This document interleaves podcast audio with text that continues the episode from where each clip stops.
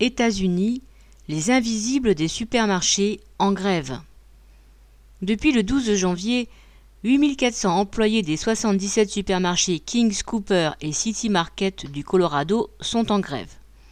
Leur syndicat revendique une augmentation d'au moins 6 dollars de l'heure, entre parenthèses 5,25 euros, dans le nouveau contrat collectif. Ces salariés essentiels n'ont jamais arrêté de travailler depuis le début de la pandémie, dégageant des profits considérables pour la maison mère Kroger. Kroger a fait 1,7 milliard de dollars de bénéfices nets en 2020 et 2,5 milliards en 2021. Ces richesses sont revenues aux actionnaires, à qui le conseil d'administration a distribué 2 milliards de dividendes l'an dernier. En 2022, il a prévu de les enrichir encore en rachetant pour 1 milliard d'actions afin d'en faire monter le cours. Les travailleurs, eux, voient leur pouvoir d'achat entamé par l'inflation, qui court à présent à un rythme annuel de 7% aux États-Unis. Avec le prochain contrat, la direction voudrait imposer une échelle salariale plus basse pour les futurs embauchés. Un tel système, rejeté par les grévistes mais qui a cours dans beaucoup de grandes entreprises, peut engendrer des différences de salaire horaire du simple au double pour un même travail. La direction ne veut pas, pour l'instant du moins, entendre parler d'un salaire plancher au-dessus de 16 dollars de l'heure.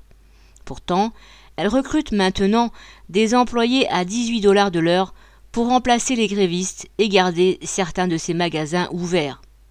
La grève est l'occasion d'en savoir plus sur les conditions de vie des employés. Une étude portant sur ceux de Kroger au Colorado et en Californie principalement vient de montrer que les trois quarts vivent en état d'insécurité alimentaire, avant tout des parents célibataires qui sautent des repas et ne peuvent pas assurer une, alimentation équilibrée à leurs enfants. Depuis 1990, les salaires ont reculé de 11% face au coût de la vie.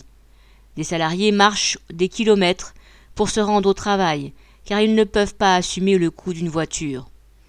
85% n'ont pas d'horaire de travail fixe et ne connaissent pas leur planning à l'avance. 14% ont été sans domicile fixe au moins une fois l'année dernière, ne pouvant payer un loyer, particulièrement dans les grandes villes comme Denver. Certains dorment dans une voiture. Alors que le contrat des 33 000 salariés de Kroger en Californie expire le 6 mars, le combat des 8400 grévistes du Colorado pourrait être le prélude d'un mouvement plus large.